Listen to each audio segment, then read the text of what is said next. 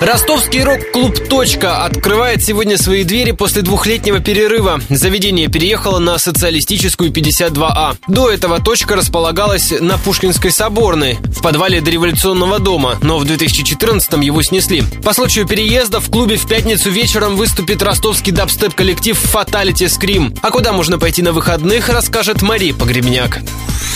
В 11 утра от мемориала Тачанка на южном въезде из Ростова стартует мотопробег. Сотни байкеров колонной проедут через центр города к Театральной площади и тем самым отметят завершение мотосезона. Днем приглашаем в городские парки. Там состоится ежегодный праздник древонасаждения. Как ожидается, на 15 тысяч кленов, лип и рябин станет больше. Вечером же, после прогулки по паркам, добро пожаловать в гастробар «Бухарест» на концерт рок-группы «Ногу свело».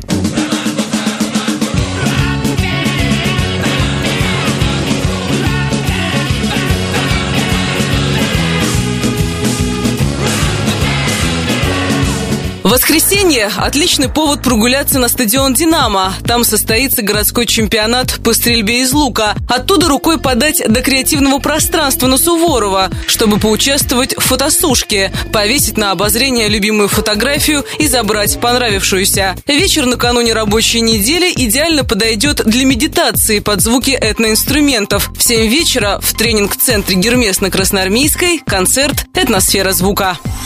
Также в воскресенье в Ростове можно посетить выставку собак, покажут мопсов, французских бульдогов и чихуахуа на дрессировочной площадке, что на Шолохова 183А.